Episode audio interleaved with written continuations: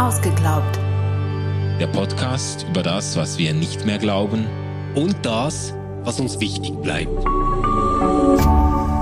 RefLab. Hallo ihr Lieben, herzlich willkommen zu einer zusammen. Neuen Folge von Ausgeglaubt. Wir sind äh, schon weiter fortgeschritten in unserer Staffel zu den gewichtigsten Einwänden gegen den christlichen Glauben und auch gegen Religion überhaupt. Letztes Mal äh, sind wir so ein bisschen eingetaucht in diese naturwissenschaftliche Kritik an Gott oder in diese Überzeugung, dass sich mit den fortschreitenden Erkenntnissen der Naturwissenschaft eigentlich ähm, der Gottesgedanke erledigt hat oder die Luft immer dünner wird äh, für Gott und für den Gottesglauben, weil man sich eigentlich alles äh, oder das meiste naturwissenschaftlich erklären kann. Und äh, wir haben uns damit auseinandergesetzt. Heute äh, könnte man sagen, ähm, wechseln wir von den Naturwissenschaften zurück in die Kultur- oder Geisteswissenschaften und ähm, beschäftigen uns mit einer sehr, ich würde schon sagen, mit einer sehr prominenten äh, These, die auch bis heute viele Leute bewegt oder vielen Leuten auch völlig irgendwo einleuchtet, nämlich die Vorstellung äh, oder die Überzeugung, dass Gott, so wie ihn Menschen sich denken, eben ähm, genau nur das ist, nämlich Gott, wie ihn Menschen sich denken. Also äh, dass, dass, äh, dass eigentlich ähm, auf eine ganz knappe Formel gebracht nicht Gott den Menschen nach seinem Ebenbild geschaffen hat, sondern der Mensch Gott zu seinem Ebenbild schafft, dass, dass äh, die Gottesvorstellungen, die Menschen haben, eigentlich äh, mehr über sie selbst aussagen als über Gott, äh, den es möglicherweise oder sicher gar nicht gibt. Ähm, das wäre so die, das wäre so die Kritik, mit der wir uns heute befassen und die hat eine lange Geschichte. Ja, die hat eine lange Geschichte, daran hat man sich lange, lange abgearbeitet und trotzdem sind so zwei äh, Namen geblieben, die sich mit dieser Kritik verbinden, die man in jedem äh, Dogmatik-Grundkurs einmal gehört haben muss. Der erste Name äh, geht auf die vorchristliche Zeit zurück, also etwa äh, 570 vor Christus und verbindet sich mit Xenophanes. Xenophanes, der ähm, die Idee hatte, ähm, seiner Umwelt mal zu erklären, dass die Götter, die sie sich gebastelt haben, ihnen selbst doch sehr ähnlich äh, scheinen. Und der zweite Name, der geht dann auf die Neuzeit zurück, auf die äh, Zeit des Idealismus und der Idealismuskritik und verbindet sich mit äh, Ludwig Feuerbach. Ähm, da sind wir dann so im 19. Jahrhundert äh, ein Jahrhundert, in dem nochmal richtig um Religion gestritten worden ist. Feuerbach äh, von 1804 bis 1872 äh, gelebt in Deutschland, äh, genauer in Bayern, ähm, war ein deutscher Philosoph und Anthropologe und gilt so als, ja, wie will man sagen, ein bisschen Godfather der modernen äh, Anthropologie, der Humanwissenschaften, ähm, spielt in der Psychologie und der Ethnologie immer eine wichtige Rolle und natürlich auch in den Religionswissenschaften. Ja, ist äh, ganz sicher, kann man sagen, neben äh, Nietzsche wahrscheinlich einer der wichtigsten und gewichtigsten Religionskritiker der Neuzeit. Marx, Nietzsche und Feuerbach. Äh, das, ja. äh, also es hat auf jeden Fall ein großes Ge Gewicht, auch seine Kritik. Und äh, man muss auch sagen, also ich finde, es lohnt sich ja nicht bei allen, die auch im Original zu lesen, aber Feuerbach ist schon wortgewaltig. Ja, also das, das ist das, toll. Das macht echt Spaß, das zu lesen sind, es ist einfach ein richtig dickes Buch. Also ich nehme an, es geht äh, um das Wesen der Religion, äh, das ja. du jetzt meinst. Ähm, ja, äh, und, und manchmal sind die Sätze etwas verschachtelt, etwas sperrig, aber es hat einen eigenen Rhythmus, es, es zieht einen rein. Ähm, das funktioniert schon ganz gut. Äh, was, was ich noch ganz kurz erwähnen wollte, das ist ja eigentlich spannend. Du hast jetzt ähm, Marx erwähnt und ähm, du hast Feuerbach erwähnt, das sind ja eigentlich beides Hegel-Schüler. mhm. ähm, die an einer Stelle dann anders abgebogen sind. Und vielleicht kommen wir in dieser oder in der nächsten Folge noch äh, auf diese entscheidende Abzweigung, die Sie anders genommen haben. Mhm, mh. Aber lass uns mal äh, weiter zurückgehen. Wir starten bei Xenophanes äh, rund zweieinhalbtausend Jahre in der Vergangenheit und es ist ja schon bemerkenswert, dass dieser Philosoph ähm, in einer polytheistischen Umwelt, die äh, äh, quasi bevölkert war vom griechischen Pantheon, von ganz vielen äh, Göttern, an die man äh, geglaubt hat und über die man äh, äh, erzählt hat, die überliefert wurden durch Hesiod und ähm, die ganzen die ganzen Mythen, die da zirkuliert sind. Und er hat den Mut gefunden, dem entgegenzutreten. Ist eigentlich ein, ein Aufklärer quasi. Ja. Und äh, er hat eigentlich ein ganz, das ist ja auch, das ist ja auch sein be bekanntestes Zitat, er hat einen ganz einfachen Gedanken eigentlich angewendet oder eine ganz einfache Beobachtung gemacht. Man könnte sagen, das ist eigentlich eine, eine äh, religionsethnologische Beobachtung, die er macht. Äh, er sagt da, die Äthiopier stellen sich ihre Götter schwarz und stumpfnasig vor, äh, in Klammern, weil sie selber schwarz und stumpfnasig sind. Ähm, die Thraker dagegen stellen sich Gott blauäugig und rothaarig vor, in Klammer, äh, angemerkt, weil sie eben auch selber so aussehen. Also er beobachtet zuerst mal ganz einfach, es gibt verschiedene äh, Völker, Volksgruppen, verschiedene Gesellschaften und die, deren Gottesbilder ähm, äh, ähneln ganz verdächtig äh, ihrem eigenen Aussehen. Ja, ganz genau. Und das ist, das ist ja auch äh, spannend. Der hat äh, als junger Mann eigentlich ähm, ja ein Wanderleben angefangen, ist äh, zunächst durch Griechenland gezogen und ist dann bis Ägypten äh, gekommen. Also das heißt, der hat das wirklich gesehen, ja. ähm, wovon er spricht und ist dann ähm, nach Süditalien, ein von äh, Griechen besiedeltes Süditalien, äh, gezogen, wo er ähm, auch nochmal gesehen hat, äh, wovon er spricht. Und äh, ja, wenn ich mir diesen Vergleich erlauben darf, er ist vielleicht so was wie ein ähm, Vor- ähm, sokratischer Yuval Noam Harari. Weil er eigentlich ähm, nicht anderes macht, als diese Mainstream-Kultur darauf aufmerksam zu machen, wie partikular und ähm, wie kontextgebunden eigentlich ihre Vorstellung des Pantheons der Götterwelt, äh, der Götter äh, ist. Und das ist ja genau das, was Harari in seinem Buch vorführt. Ähm, also einerseits in diesen 21 Lektionen für das äh, 21. Jahrhundert, dann aber auch äh, eine kurze Geschichte der Menschheit, wo er eigentlich zeigen will, schau mal, jede dieser Kulturen hat ihre Mythen, hat ihre religiösen Überlieferungen, die das kulturelle Zusammenleben steuern sollen. Und das ist gar nicht schlimm. Aber wenn wir sie als solche sehen und in den Blick bekommen, dann können wir sie auch steuern und können uns dazu in der Freiheit verhalten. Ja. Und eigentlich ist es eine Grundidee, die auf Xenophanes Ja, geht. ja. Äh, witzig ist noch, dass er eigentlich diesen kann man schon sagen, auch empirischen Befund, den er eben in, in seiner Reisetätigkeit ähm, auch wirklich verifizieren konnte, dass er den so ein bisschen, vielleicht sogar ein bisschen humoristisch dann noch übersteigert in dem zweiten Zitat, das von ihm überliefert und sehr bekannt geworden ist, äh, wo er schreibt, wenn Kühe, Pferde oder Löwen Hände hätten und damit malen und Werke wie die Menschen schaffen könnten, dann würden die Pferde Pferden, Pferdeähnliche die Kühe kuhähnliche Götterbilder malen und solche Gestalten schaffen, wie sie selber haben. Also er, er spitzt quasi seine Beobachtung mit den Äthiopiern und den Thrakern, spitzt er hier nochmal zu und überträgt das auf die Tierwelt und sagt, Leute, äh, wenn, wenn Pferde Götter, ähm, äh, Götterbilder äh, machen könnten, dann wären sie natürlich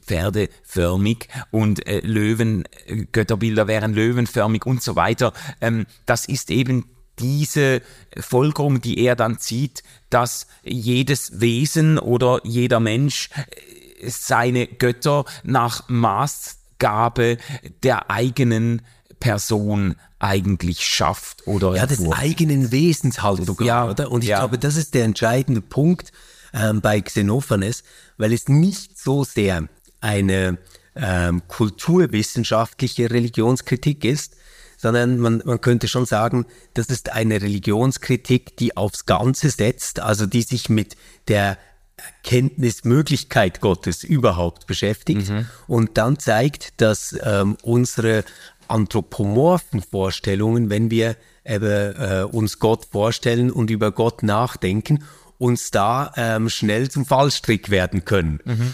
Ähm, und, und deswegen glaube ich, dass dieser Vergleich mit der Tierwelt gar nicht nur witzig gemeint ist, mhm. sondern dass er damit auf eine epistemische Grundvoraussetzung abheben will, nämlich dass wir nicht aus uns selbst herauskommen, ja. wenn wir über das, was außerhalb unserer selbst ist, nachdenken wollen. Also dass unsere Gedanken letztendlich ähm, halt menschenförmige Gedanken mhm. sind. Gleichzeitig ähm, ist ja aber schon die Möglichkeit, diesen Gedanken überhaupt zu denken, nämlich sich zu fragen, ähm, welcher Formatierung unterliegt denn mein eigenes Denken? Ah, der Menschenförmigkeit, ja ein Beweis, dass ich nicht in diesem menschenförmigen Denken selbst gefangen bin.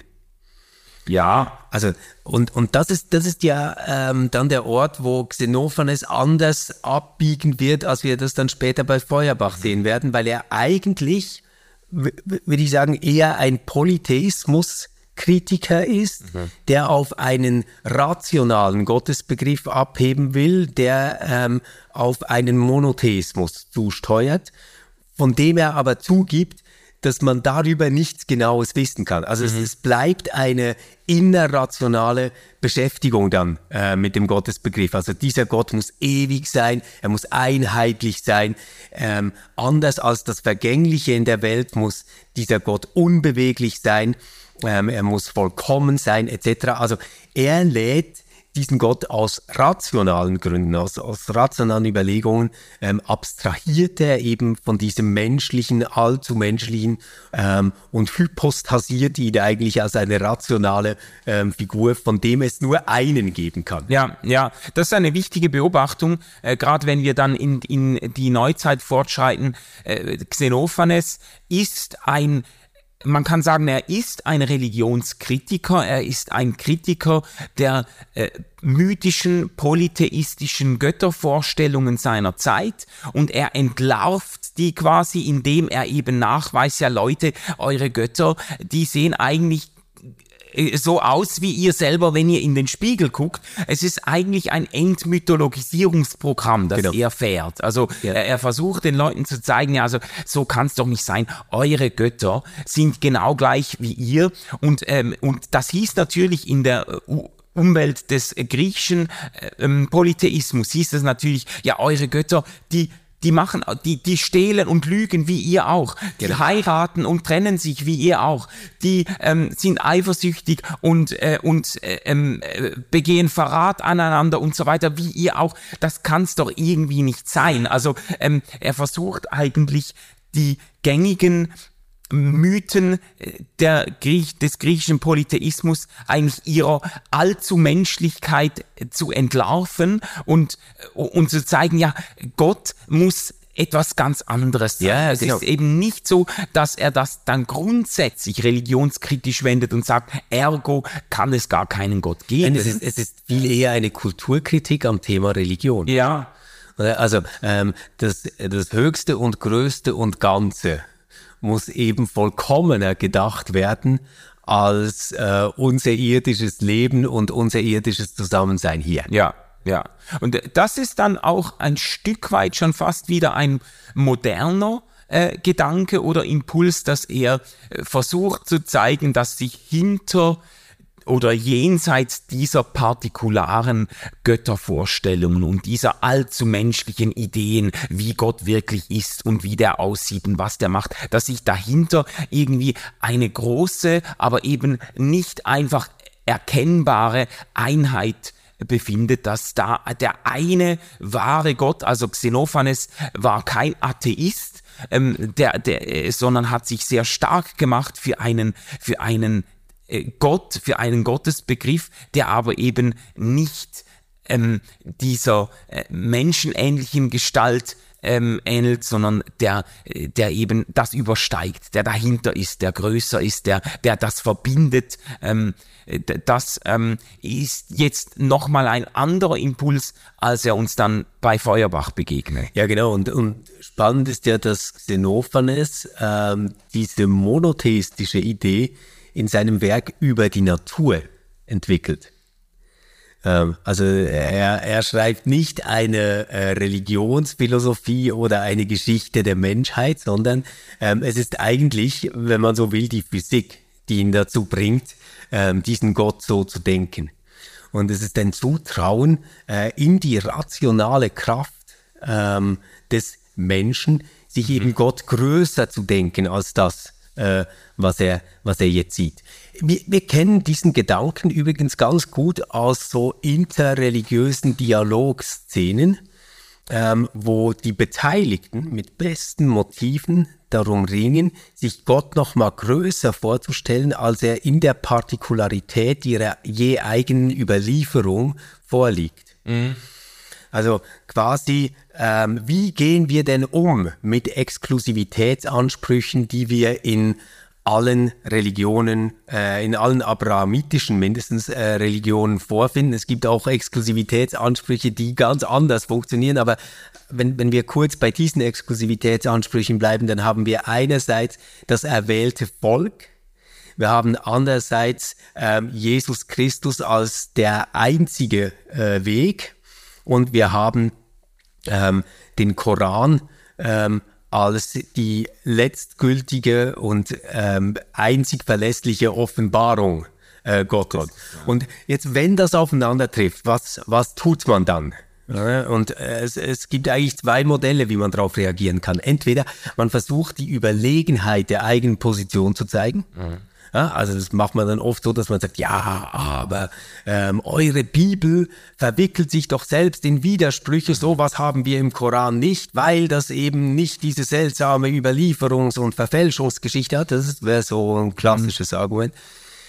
Der andere Weg geht dahin, dass man versucht, eine Einheit Gottes zu denken, die über ähm, diesen Unterschieden steht und damit die eigene religiöse Tradition zu kontextualisieren und eine Partikularisierung ähm, der eigenen Überlieferung als Überlieferungsgeschichte dann zu denken. Ja, ja, deshalb sage ich, das hat etwas Modernes, was Xenophanes hier macht, auch äh, wenn er sicher nochmal bei ihm das nochmal in anderen Kontexten stattfindet. Also er versucht ja jetzt nicht unbedingt eine, äh, eine postmoderne, pluralistische Religionstheorie zu entwickeln oder so, aber es gibt auf jeden Fall äh, ähm, Verwandtschaften im, im Denken. Ähm, man darf das, und vielleicht kommen wir in der nächsten Folge darauf zu sprechen, man darf das natürlich dann auch wieder äh, kritisieren, weil sich ja nicht jede, schon gar nicht jede abrahamitische Religion diese Relativierung ihres ähm, äh, ähm, Anspruches unbedingt gefallen lassen. Nein, also wir, also wir müssen es, äh, glaube ich, ja. sogar umdrehen, damit das stimmt. Keine abrahamitische äh, Religion ja. kann sich äh, diese Einschränkung gefallen. Ja, ja, ja. Aber gut, also Xenophanes hat einen Anfang gemacht, der wirklich auch in die Philosophie-Geschichtsbücher eingegangen ist. Äh, sehr pointiert, sehr bildhaft, äh, sehr anschaulich und, äh, und für viele sehr überzeugend. Ja, und er hat einen großen modernen Fan, also Karl Popper himself, also der Begründer des kritischen Rationalismus, ähm, ist ein Fan von Xenophanes und zählt ihn eigentlich zu den Vorläufern der eigenen Denkströmung. Vielleicht ganz ah kurz, was, was bedeutet das? Ähm, Einfach gesagt geht der kritische Rationalismus und, und geht Karl Popper davon aus, dass wir ähm, uns in einer bestimmten Einstellung zur Welt bewegen müssen. Mhm. Es braucht eine bestimmte Lebenseinstellung, wenn man so will, nämlich ähm, die äh, Idee, dass ich vielleicht etwas Richtiges erkannt habe, aber mit bedenke, dass ich mich auch irren könnte und mich gemeinsam mit anderen auf die Suche nach Wahrheit begebe und mich da von besseren Gründen überzeugen lasse mhm. und versuche Argumente so zu formulieren, dass sie mindestens falsifizierbar sind. Ja. dass man es widerlegen kann. Angeben kann, unter welchen Bedingungen sie denn nicht stimmen. Ja. Und vielleicht ist das eine ganz gute Überleitung zum zweiten äh, großen äh, Kopf, den wir heute besprechen müssen, äh, nämlich zu Ludwig Feuerbach, weil ich glaube, das ist etwas, ähm, wo wir uns noch ganz kurz aufhalten können. Es gibt ja diese Art von Religionskritik, die etwa so funktioniert, ähm, und, und es gibt da auch verschiedene so Mind Games und Gedankenexperimente. Also beweise mal die Nicht-Existenz des Spaghetti-Monsters. Mhm. Und dann merkst du, uh, das ist ganz schwierig, die Nicht-Existenz äh, zu beweisen. Und man kommt dann so in eine Bewegung rein, wo man sagt, naja, vielleicht muss aber die Person, die behauptet, dass es ein Spaghetti-Monster tatsächlich gibt in der Welt, gute Gründe haben, um das zu zeigen. Ja. Oder sie müsste angeben können, unter welchen Bedingungen sie nicht mehr glaubt, dass es ein Spaghetti-Monster gibt. Mhm. Ja. Und ähm, da spielt ähm, Feuerbach im Hintergrund eine ganz, ganz wichtige Rolle bei diesem Mindset, weil seine Grundidee ist, dass alles, was wir über Gott aussagen, eigentlich Dinge sind, die wir über den Menschen denken und aussagen wollen. Mhm. Also es gibt etwas wie einen Willen, einen Trieb in uns drin, der uns dazu bringt, über Gott zu sprechen und von Gott zu denken, aber eigentlich im wahren Sinne meinen wir damit uns selbst als Menschen. Ja. Äh, Gott ist, um es auf den Punkt zu bringen, eine Chiffre für gesteigerte Personalität und Subjektivität. Mhm. Ich, ich habe ein äh, gutes Zitat oder ein treffendes Zitat hier mitgebracht äh, von Feuerbach aus seiner Schrift Das Wesen der Religion. Äh, da schreibt Feuerbach folgendes. Äh, wie der Mensch denkt, wie er gesinnt ist, so ist sein Gott. Das Bewusstsein Gottes ist das Selbstbewusstsein des Menschen. Die Erkenntnis Gottes ist die Selbsterkenntnis des Menschen. Aus seinem Gotte erkennst du den Menschen und wiederum aus dem Menschen seinen Gott. Beides ist eins. Was dem Menschen Gott ist, das ist sein Geist, seine Seele und was des Menschen Geist, seine Seele, sein Herz ist, das ist sein Gott. Gott ist das offenbare Innere, das ausgesprochene Selbst des Menschen, die Religion, die feierliche Enthüllung der verborgenen Schätze des Menschen, das Eingeständnis seiner innersten Gedanken, das öffentliche Bekenntnis seiner Liebesgeheimnisse.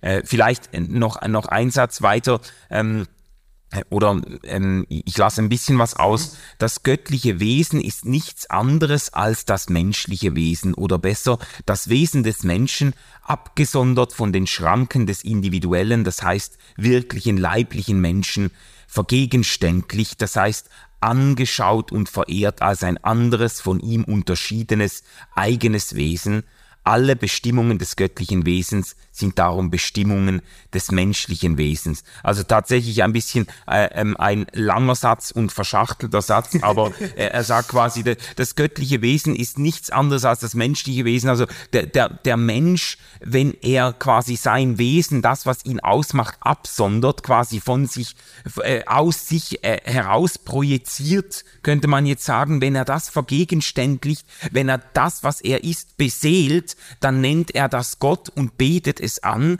aber in Tat und Wahrheit schaut er sich eigentlich selbst in den Spiegel. Es geht eigentlich um das, was den Menschen auszeichnet, was das Wesen des Menschen ist. Deshalb kann er sagen, äh, die Gotteserkenntnis ist eigentlich nichts anderes als Selbsterkenntnis. Ich glaube, das ist äh, jetzt aus äh, seinem Hauptwerk, seinem großen Buch Das Wesen des Christentums, ähm, was du zitiert hast.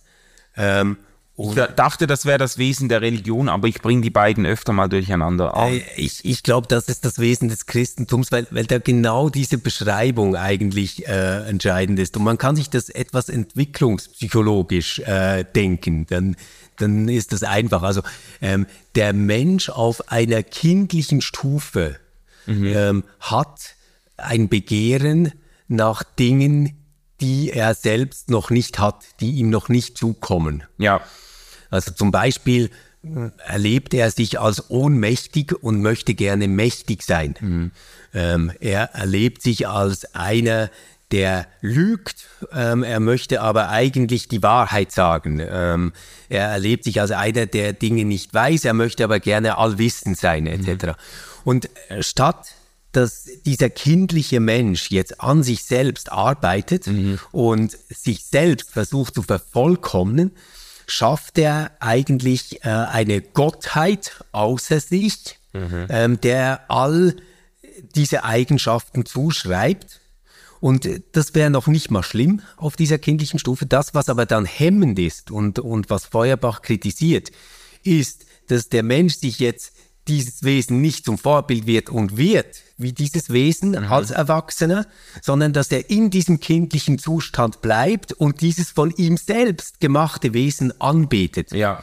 Also die ganze Energie fließt dann nicht darin, ähm, selbst äh, vollkommener zu werden, wenn man so will, ähm, sondern bleibt in der äh, Anbetung eines vorgestellten Wesens ja.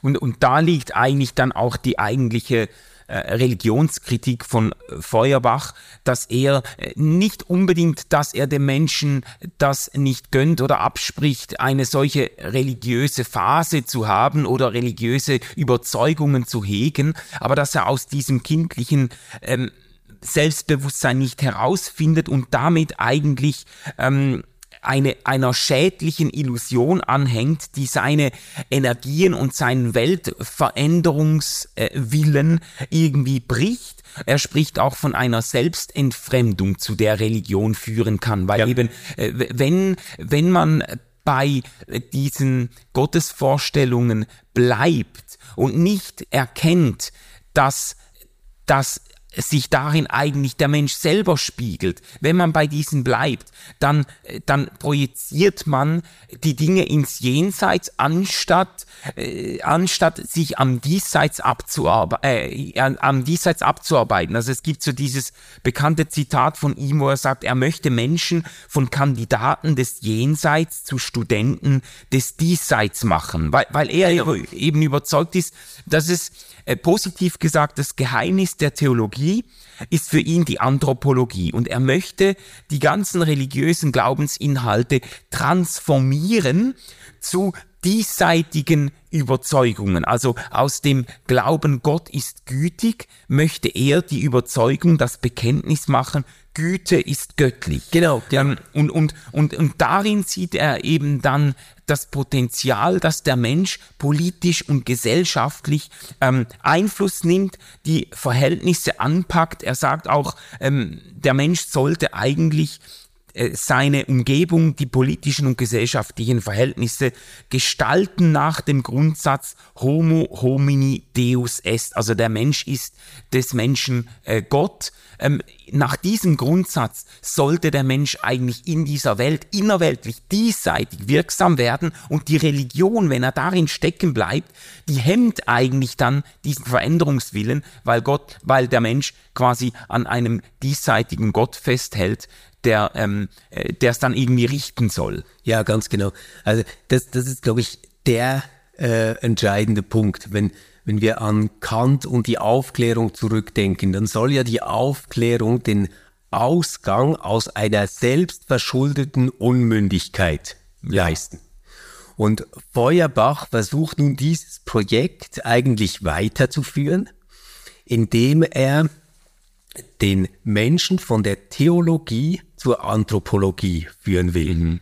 äh, indem er ähm, Gott zum Göttlichen macht ähm, mhm. und alle diese Eigenschaften, die Gott zugeschrieben werden, zu Eigenschaften macht, die für den Menschen, wenn er sich ihnen denn widmet, ähm, mindestens graduell erreichbar sind. Ja. Und die Unmündigkeit ähm, die hängt eben mit der Theologie, mit dem Gottesglauben, auch ganz besonders mit der Verehrung der Gottheit zusammen, weil diese ähm, uns selbst nicht steigert, also keine mhm. Vervollkommnung, keine Verbesserung äh, des Menschen herbeiführt, ähm, sondern äh, uns in dieser Unmündigkeit, in dieser kindlichen Stufe hält. Ja. Jetzt, jetzt muss man aber auch ein bisschen sehen, er ist damit ähm, innerhalb der Theologie ähm, nicht alleine äh, zu seiner Zeit. Oder? Also wir sind im 19. Jahrhundert, wir haben ähm, schon hinter uns äh, das Werk von äh, Schleiermacher. Und Schleiermacher beginnt ja eigentlich damit, dass er sagt, naja, ähm, wenn du diese christlichen Glaubenssätze verstehen willst, wenn du verstehen willst, was sie eigentlich sagen wollen, dann musst du sie als Ausdruck des frommen Selbstbewusstseins ja. begreifen. Das heißt, es sind Dinge, die irgendwo im menschlichen Leben, in der später würde er sagen menschlichen Kulturgeschichte auch, ähm, einen Anschauungsbezug haben.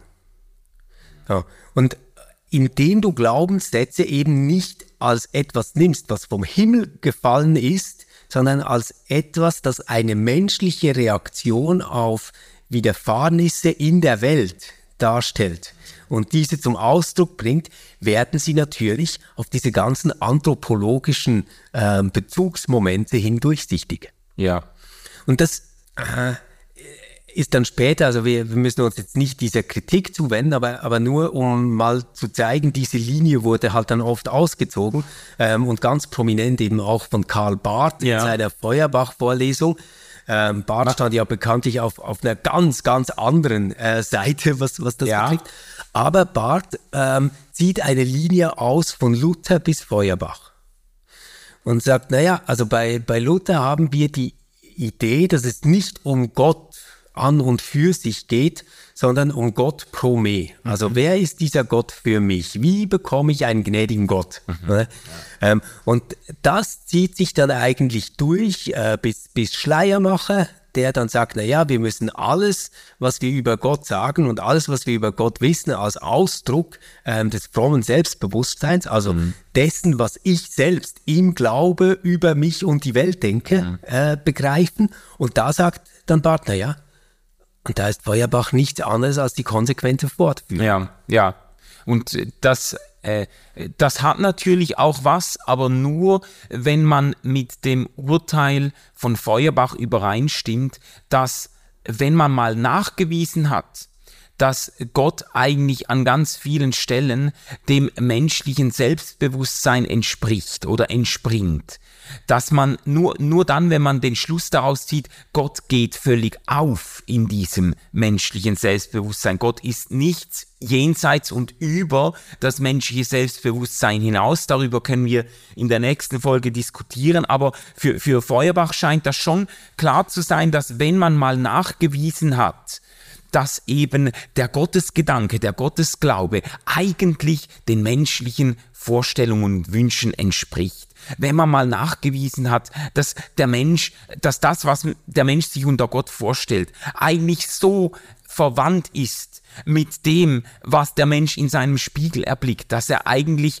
in, in, in den Himmel einfach eine aufgeblähte Version seiner selbst äh, hinein äh, projiziert. Wenn man das mal nachgewiesen hat, dann hat sich äh, der Gedanke an die Existenz Gottes erledigt oder dann, äh, dann ist Gott quasi seiner, seiner äh, Nicht-Existenz, äh, in seiner Nicht-Existenz entlarvt. W wenn man das kauft, ähm, dann hat Feuerbach wirklich aufgeräumt mit dem Gottesglauben. Ja, und man, man muss einfach sehen, das ist eine bestimmte geistesgeschichtliche Entwicklung, die im ach so finsteren äh, Mittelalter eigentlich nicht notwendig gewesen wäre. Ähm, weil damals äh, hatten wir beim Laterankonzil, das war irgendwie um 1200 irgendwas, ich weiß nicht mehr genau, hatten wir ähm, die Feststellung des Analogiesatzes. Und das ist was ganz Entscheidendes in der Theologiegeschichte, was gerade wiederentdeckt wird, würde ich sagen. Und dieser Analogiesatz lautet so, wann immer etwas über Gott ausgesagt wird, ist die Unähnlichkeit bleibend immer größer als die Ähnlichkeit. Ja. Also das heißt, egal, was wir als Menschen über Gott aussagen, ähm, der Abstand zu dem, was Gott wirklich ist, ist immer größer als die Nähe, ähm, durch die er von diesem Satz getroffen wird. Mhm. Das bedeutet also, man kann nur in Analogien äh, von, von Gott sprechen. Und da haben wir tatsächlich in der ähm, Reformationstheologie die Weichen ganz anders gestellt. ähm, mit dem Sola Scriptura, mit dem Solus Christus, ähm, ähm, haben wir Eindeutigkeiten äh, geschaffen, die äh, sich, äh, wir, wir hatten das in den ersten beiden Folgen auch behandelt, die sich dann in der Theologiegeschichte so entwickelt haben, als ob man Gott irgendwo festschreiben könnte. Mhm. Das zieht sich durch bis in die Neuzeit. Also wenn Barth sagt, dass Gott kein anderer Gott ist als der, der sich in Jesus Christus offenbart hat, dann ist es genau eine solche Festschreibung, mhm. ähm, die eben nicht mehr nur vom Analogie-Gedanken her lebt, sondern die Gott fixieren kann. Ja, äh, da müssten wir aber auch in der nächsten Folge nochmal drauf eingehen, in, inwiefern äh, die in der Theologiegeschichte, und ich glaube, das kann man recht gut zeigen, eigentlich das Problembewusstsein enorm stark schon vor, äh, vorhanden war. Und man jetzt nicht sagen könnte, ähm, Xenophanes hat das vor zweieinhalbtausend Jahren äh, schon auf den Punkt gebracht im Blick auf die, den griechischen Polytheismus und dann äh, wurde diese Einsicht in die Menschengemachtheit der Götter quasi verschollen oder vom Vatikan äh, in irgendwelchen äh, ähm, äh, äh, Katakomben versteckt und so und dann hat sie Feuerbach wieder ausgegraben, sondern das Problembewusstsein, da müssen wir in, in der nächsten Folge drauf eingehen, das ist eigentlich, das zieht sich durch die Theologiegeschichte hindurch. Es ist mitnichten so, dass äh, das Christen Christentum durch seine Geschichte hindurch bis in die Neuzeit immer verleugnet hätte, dass, ähm, äh, dass der eigene Gottesbegriff sehr viele Menschenähnlichkeiten aufweist oder so. Das, äh, das, ähm, damit hat man sich auseinandergesetzt. Ja, und ich, ich glaube auch, also ähm, man könnte sogar sagen, dass genau diese Einsicht, dass wir eben nicht von Gott reden können, ähm, wie wir über einen Tisch sprechen, der ja. in diesem Raum zwischen uns steht. Ähm, dass diese Einsicht eigentlich ein Treiber von Theologie, also vom Nachdenken über Gott selbst überhaupt darstellt. Mhm. Ähm, und aber wir, wir werden das jetzt nicht aufrollen, nur ein kleiner Hinweis, oder? das findet sich natürlich schon ganz, ganz prominent bei Paulus selbst.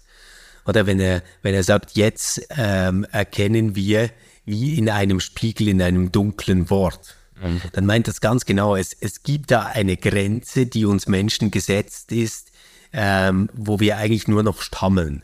Mhm. Wo wir eben nicht einfach sehen und Zugriff haben und beschreiben können, mhm. wie wenn es um Dinge in der Welt geht. Mhm. Das, was aber jetzt dazu kommt bei Feuerbach, und das finde ich halt sehr interessant, ist die, diese Idee ähm, des ähm, Materialismus. Und diese Idee funktioniert eigentlich so, dass es all jenes, das ich eben nicht sinnlich wahrnehmen kann, nicht gibt, außerhalb von meinen Vorstellungen. Es ist eine Idee, die wunderbar an Kant anschließen kann und die, die Feuerbach braucht für eine bestimmte Hegel-Kritik, äh, die er als Hegel-Schüler durchzieht. Ähm, bei, bei Kant war es noch so, es gibt ähm, Dinge, die sind anschauungsbezogen. Also, dass da ein Tisch steht, ähm, das ist Gegenstand meiner Anschauung. Ich kann ihn anfassen, ich sehe ihn, ich spüre ihn. Ich, ich kann deswegen empirisch basiert Aussagen darüber treffen. Gott selbst gehört eben nicht äh, in die Welt der Anschauungsgegenstände, sondern er gehört in den Bereich der Ideen.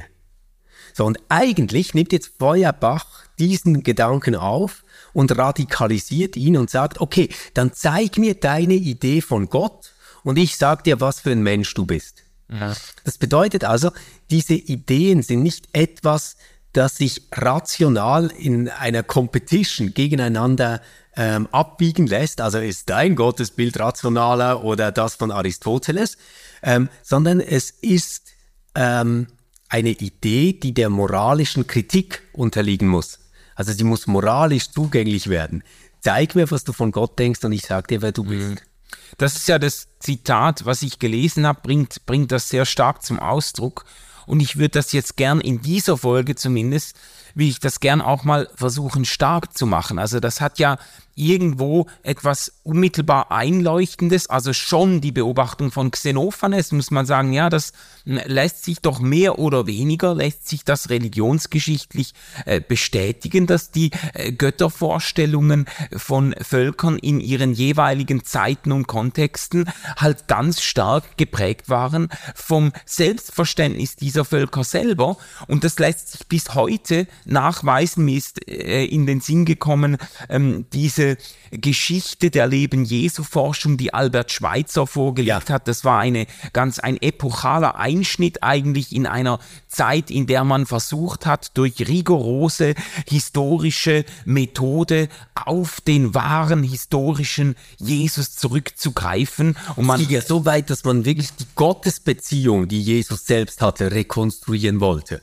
Also ja. sein eigenes Fühlen und Nachdenken über Gott Vater wollte man rekonstruieren. Ja, und, und äh, das, äh, das ähm, das war ein quasi streng wissenschaftliches Unternehmen, das man durch eine unvoreingenommene Analyse der Quellen ähm, auf den historischen Jesus zurückkommt. Und Albert Schweitzer hat, ich glaube, etwa 150 Jahre der Leben Jesu Forschung ähm, überblickt oder durchgearbeitet und hat dann dieses sehr ernüchternde Fazit gezogen, äh, dass eben äh, diese historischen Jesusse, die da entbergt wurden durch die diese ähm, Forscher äh, ganz verdächtig den jeweiligen Moralvorstellungen und Wertsetzungen ihrer Zeit ähm, äh, geähnelt haben. Also dass letztlich jede Zeit ähm, äh, bei, bei allen hehren Bemühungen wirklich wissenschaftlich zurückzugehen, am Schluss dann doch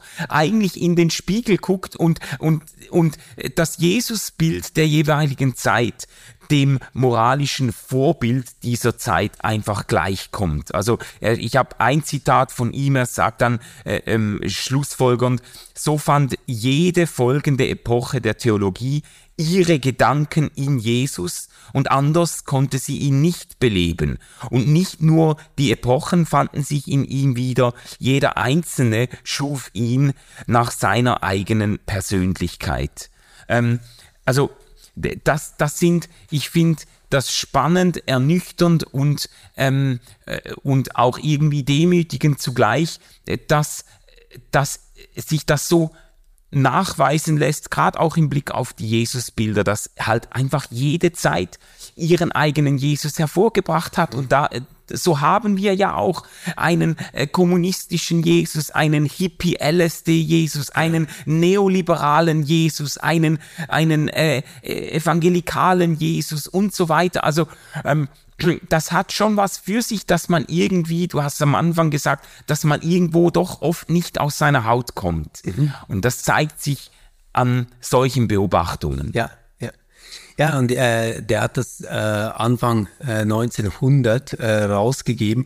Und äh, der große Antagonist, wenn man so will, der ist auch schon vorgekommen in unserer äh, Folge zur Bibelkritik, ähm, war natürlich David Friedrich Strauss. Äh, der hat diese Leben Jesu Forschung quasi auf den Höhepunkt geführt.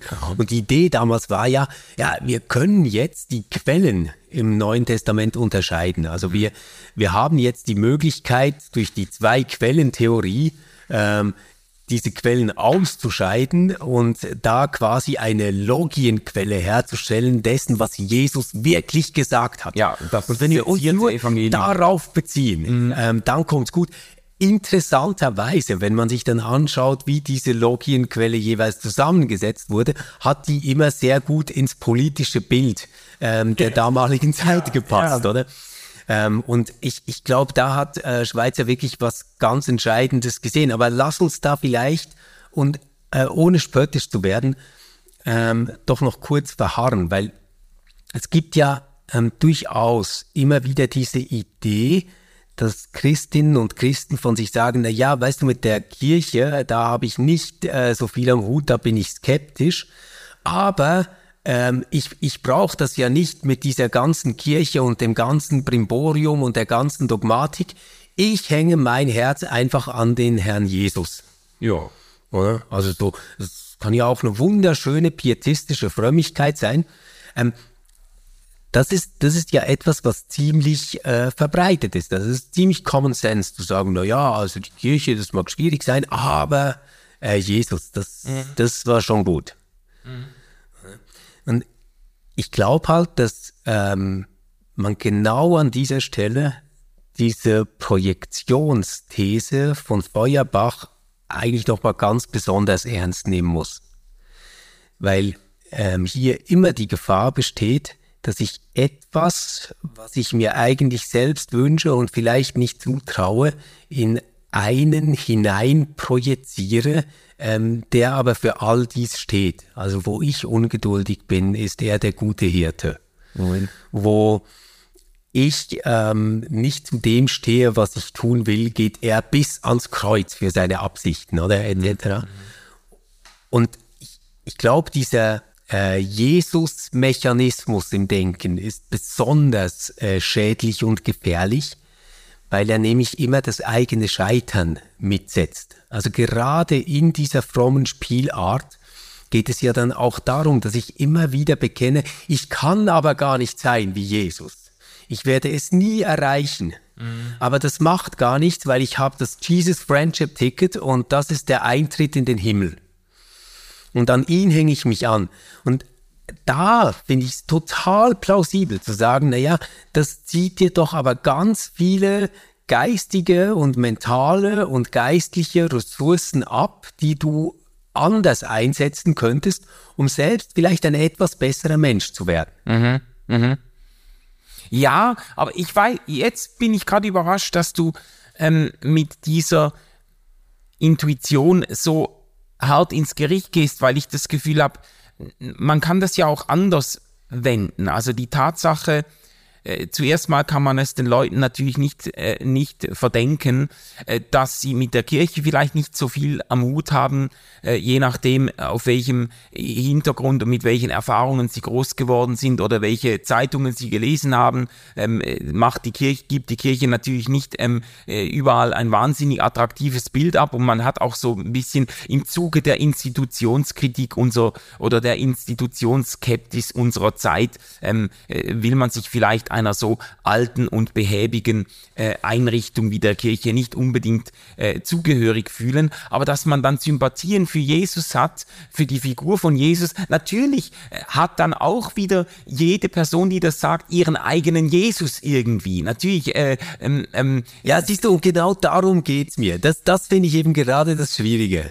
Um, so, your own personal Jesus mhm. ist eben für mich gerade der Irrweg überhaupt. Weil ich glaube, dass das wirklich äh, gefährlich ist, weil, weil wir ja dann nicht ganz so originell sind äh, in der Herstellung unserer eigenen Jesusse. Ähm, und meistens das auch nicht so bewusst tun. Also wenn es jetzt so wäre, dass du dich hinsetzt und sagst, na ja, ich bin gerade etwas traurig und jetzt stelle ich mir meinen Jesus vor, mhm. dann wäre das Ganze ja ziemlich harmlos. Mhm. Aber es passiert ja nicht so. Du bist ja in einer Familie, vielleicht in einer Gemeinde, durch eine Predigerin oder äh, meistens dann durch einen Prediger sozialisiert und hast da bestimmte Vorstellungen dessen, ähm, wer dieser Jesus jetzt ist und wer du zu sein hast. Mhm. Und ähm, dagegen stelle ich ein Bild einer Kirche gedacht als Gemeinschaft, mhm. die eben dieses Bild auch verhandelt, die sich dem auch kritisch entgegenstellt. Zum mhm. Beispiel gerade mit so einer Analogielehre aus äh, dem 12. Jahrhundert, äh, die eben sagt, hey, pass auf, pass auf, wenn, wenn du über Gott sprichst, dann sprichst du eben über etwas, dem du dich mit deinem Denken nicht einfach so annähern kannst, wo, wo, wo du nicht einfach so den direkten Bezug hast und weißt, wo Gott hockt und was er jetzt von dir will.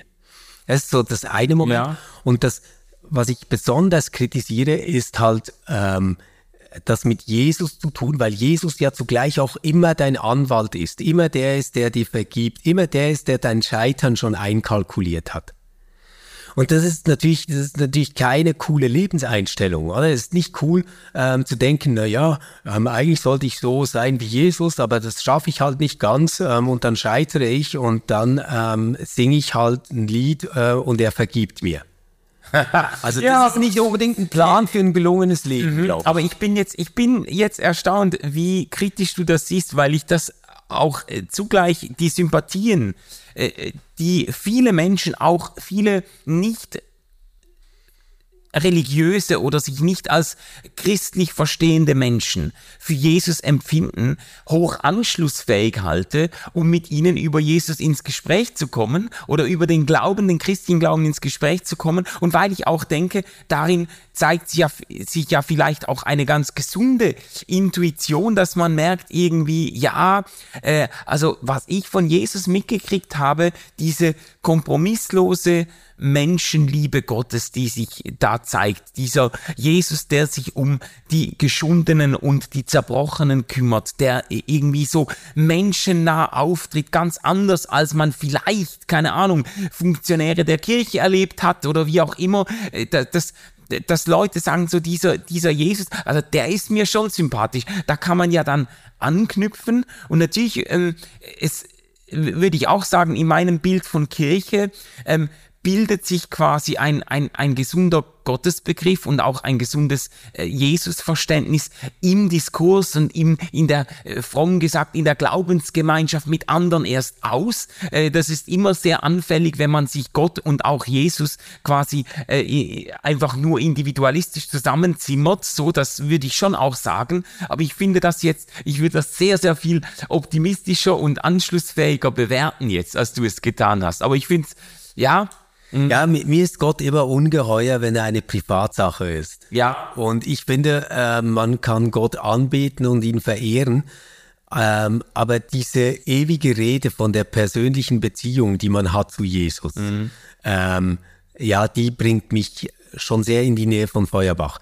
Fe- Feuerbach selbst argumentiert ja kaum an irgendeiner Stelle äh, mit Jesus oder mit Christologie. Ja. Das ist ja gar nicht sein Thema.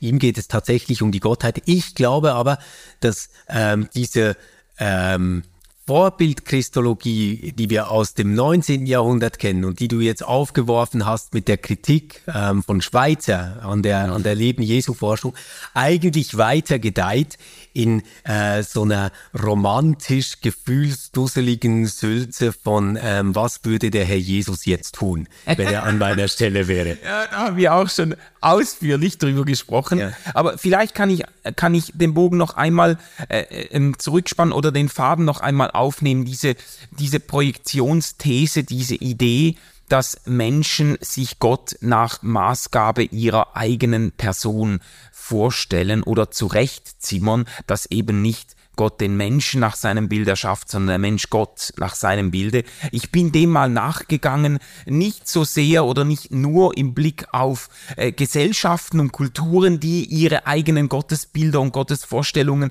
hervorbringen oder produzieren, sondern im Blick auf einzelne Persönlichkeiten. Ich find, fand das spannend auch bei Schweizer in dem Zitat schon zu sehen, dass er eben sagt, nicht nur hat jede Zeit ihre eigenen Jesus-Vorstellungen hervorgebracht, sondern auch jeder formt sich seinen Jesus nach seiner eigenen Persönlichkeit. Und ich bin dem mal nachgegangen und zwar einfach, weil ich mich ja sehr intensiv mit dieser äh, Bewegung des offenen Theismus beschäftigt habe, die ähm, äh, das äh, tut jetzt nicht so, nichts zur Sache. Es geht mir um den Begriff der Offenheit. Äh, diese Bewegung hält an einem Gott fest, der eben ein ganz hohes Maß an Offenheit aufweist, der quasi erlebnisoffen ist, der geschichtsoffen ist, der einer offenen Zukunft entgegengeht, der abenteuerlich ist, neue Erfahrungen machen will, ähm, mit dem Menschen äh, sich auf den Weg macht und so weiter. Und dann ähm, bin ich dem mal nachgegangen, gibt es eigentlich aktuelle Untersuchungen, die ähm, die einen Zusammenhang zwischen der Persönlichkeit von Menschen und ihrer Gottesvorstellung belegen. Und ich bin auch da drauf gekommen, weil Offenheit natürlich das erste ähm, ähm, oder das Also Offenheit im Sinne von diesen Big Five Persönlichkeitsmerkmalen, das, oder? das, Offenheit ist eben äh, nicht nur bei uns ein sehr positiv belegter Begriff, sondern auch ein Begriff, der in diesem maßgeblichen Persönlichkeitsmodell, dieses Ocean-Modell wird das genannt nach den Anfangsbuchstaben von fünf Eigenheiten, fünf Persönlichkeitsmerkmalen, äh, die eben als die Big Five bezeichnet werden. In den USA ist das ähm, äh, ähm, weit etabliert, dieses Modell, und empirisch äh, zu tausendfach erforscht. Und da gab's, habe ich eben dann auch Studien ausgegraben, die zumindest ähm, tendenziell anzeigen, dass halt wirklich Menschen mit einer bestimmten Persönlichkeitsstruktur sich Gott auch auf bestimmte Weise äh, vorstellen. Ähm, dass eben Menschen, die einen hohen Offenheitsquotienten aufweisen, das heißt, die ihren, in ihrem eigenen Leben einen hohen Kreativitätswert haben, einen, eine Abenteuerlichkeit, eine, ein, einen Drive, neue Erfahrungen zu machen, dass die sich in besonderer Weise zu einem Gott hingezogen fühlen oder sich ihren Gott in besonderer Weise als offenen, äh, als offene Person oder offenes Wesen vorstellen. Und Menschen, die vielleicht eine größere Ordnungsliebe haben, sich Gott auch sehr viel stärker als ein ordnendes und gesetzgebendes Wesen vorstellen, äh, Menschen, die eine, die eine starke Macht ähm, ähm, äh, äh, wie sagt man,